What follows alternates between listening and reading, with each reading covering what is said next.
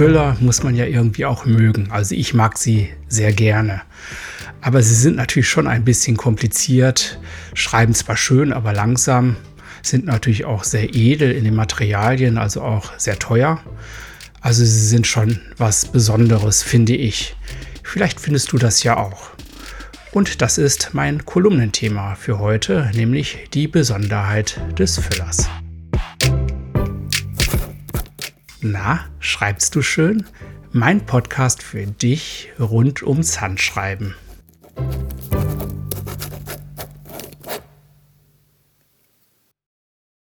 Zunächst mal, ich bin Jörg Stroich, ich bin Geschäftsführer von Mia Scribo und das ist ein Shop für hochwertige Schreibgeräte und das hier ist mein Podcast.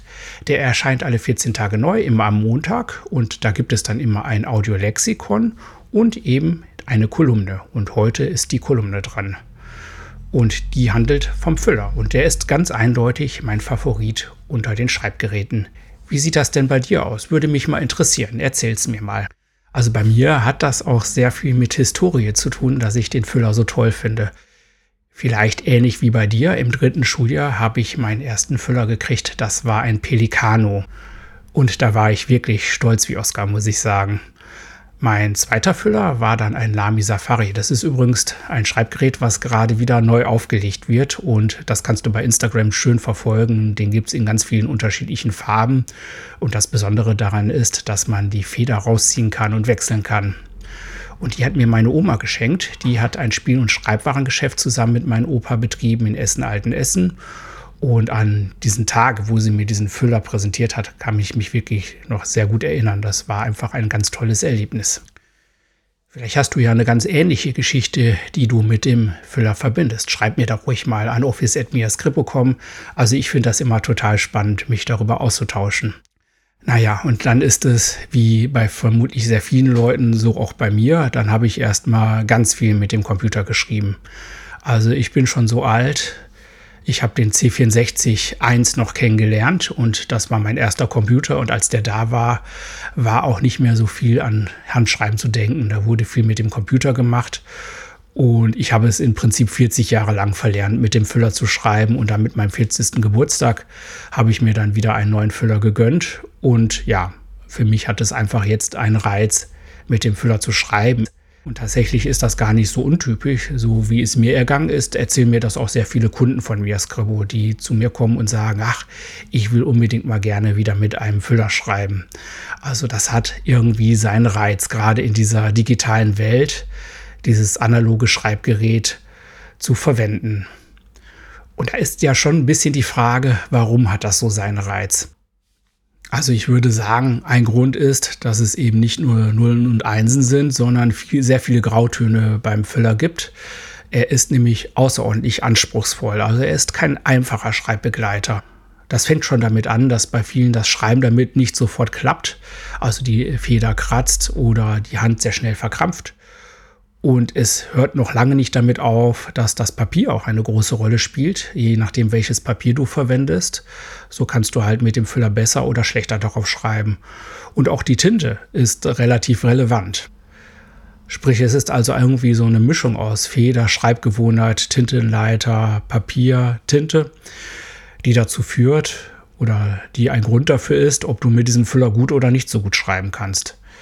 Ich würde deswegen auch sagen, dass er wirklich etwas sehr Individualistisches ist. Das passt ja ganz gut zu unserer Gesellschaft auch.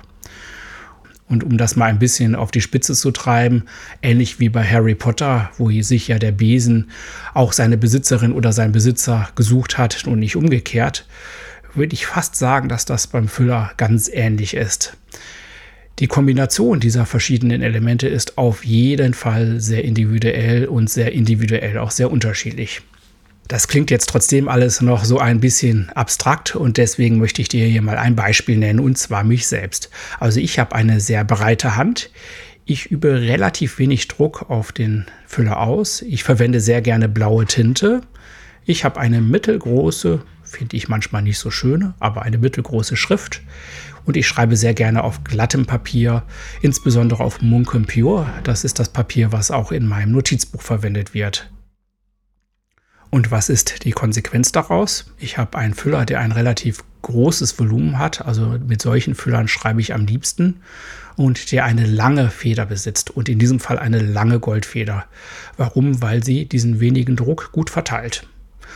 Und wenn ich mit diesem Füller schreibe, dann ermüdet meine Hand nicht so schnell, meine Finger verkrampfen nicht so schnell. Also ich kann relativ entspannt damit schreiben. Und dank der Tinte und des Papiers versifft auch die Schrift nicht. Also es ist eine relativ saubere Schrift, die auf das Papier kommt. Und das ist bei mir so, aber das kann jetzt bei dir völlig anders sein.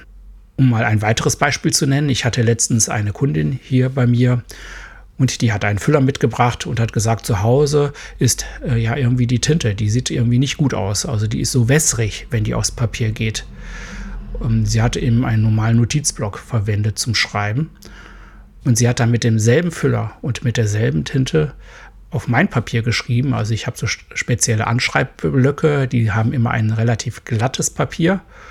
Und da war die Schrift total klar und schön. Also man sieht, hier hat tatsächlich die Kombination Papier und Tinte nicht so richtig funktioniert.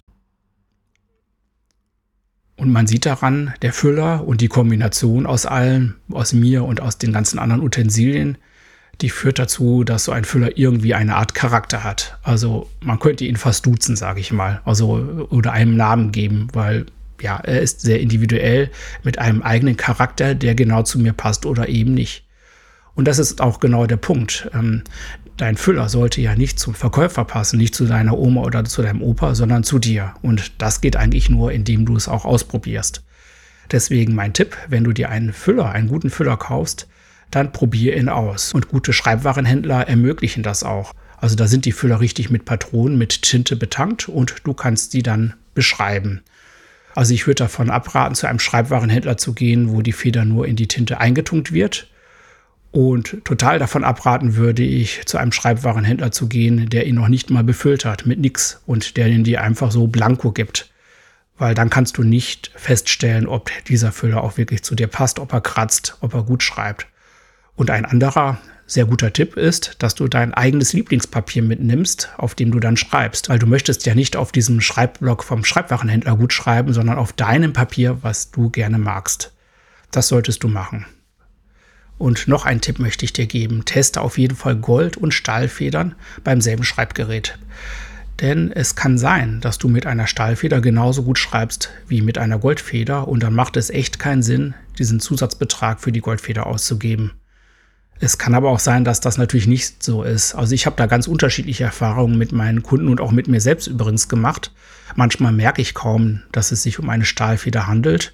Manchmal merke ich sehr stark, dass ich mit einer Goldfeder schreibe. Und ähnlich ist es auch bei meinen Kunden. Die merken da keinen Unterschied und die kaufen sich dann einen Füller mit Stahlfeder, der auch sehr schön ist und sehr schön schreibt und sparen sich die etwa 110 Euro, die sie mehr bezahlen müssten, wenn sie dasselbe mit einer Goldfeder haben wollten was ja irgendwie auch beim Füller so ist, warum er auch so individualistisch ist, ist, dass es ihn in wirklich unendlich vielen Varianten gibt. Es gibt ihn aus Edelharz, das ist so eine Art Plexiglas. Es gibt ihn aus Messing, aus Aluminium, aus Silber, aus Gold, aus Ebonit, ja selbst mit Diamanten verziert. Es gibt ihn in unterschiedlichsten Design, schlicht oder verziert, Bauhausstil oder eben Art Dekor. Also da lohnt es sich dann wirklich auch mal bei Instagram oder Pinterest vorbeizuschauen. Da kannst du ganz unterschiedliche Füller betrachten. Die sind wirklich sehr unterschiedlich und sehr schön. Oder auch nicht. Sie müssen dir ja gefallen. So, jetzt gibt es ja, muss man sagen, auch noch eine Sache, die beim Füller auch eine Rolle spielt und das ist der Preis. Also ein Füller ist immer teurer als ein anderes Schreibgerät. Selbst dann, wenn du ein günstiges Einstiegsgerät wählst, ist das teurer als ein vergleichbarer Bleistift oder Kugelschreiber zum Beispiel. Ähm, also du kannst auch mit einem Einstiegsgerät gut beginnen. Das sind dann diese Schülerfüller, nenne ich es mal, die es äh, eben für wenig Geld schon gibt und mit denen man auch gut schreiben kann. Wenn du es aber etwas hochwertiger haben möchtest, mit einem besseren Korpus, mit einer besseren Stahlfeder, dann fangen die Preise ab etwa 80, 90, 100 Euro an. Das sind dann auch schon sehr gute Füller, allerdings eben mit einer Stahlfeder. Und wenn du einen Füller mit einer Goldfeder haben möchtest, dann fangen die Preise bei etwa 250 Euro an und hören da lange nicht auf. Also zum Beispiel hier bei Mia Scribo kannst du auch Füller kaufen, die 2500 Euro kosten Und das ist wirklich auch noch nicht das Ende der Fahnenstange. Also es gibt auch Füller, die noch deutlich teurer sind. Jetzt muss man allerdings dazu sagen, dass die nicht besser schreiben, sondern die sind dann einfach deutlich aufwendiger verziert, mit hochwertigeren Materialien verarbeitet und so weiter.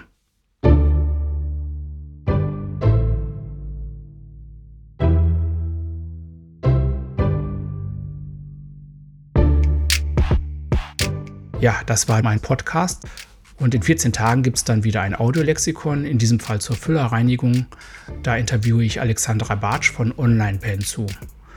Und ich finde es immer ganz toll, wenn du mir Feedback gibst auf meinen Podcast und auf meine Inhalte. Schreib mir doch einfach an office.miascribo.com oder kontaktiere mich gerne über meine Social Media Accounts. Das war's für heute. Bis bald, sagt dein Jörg.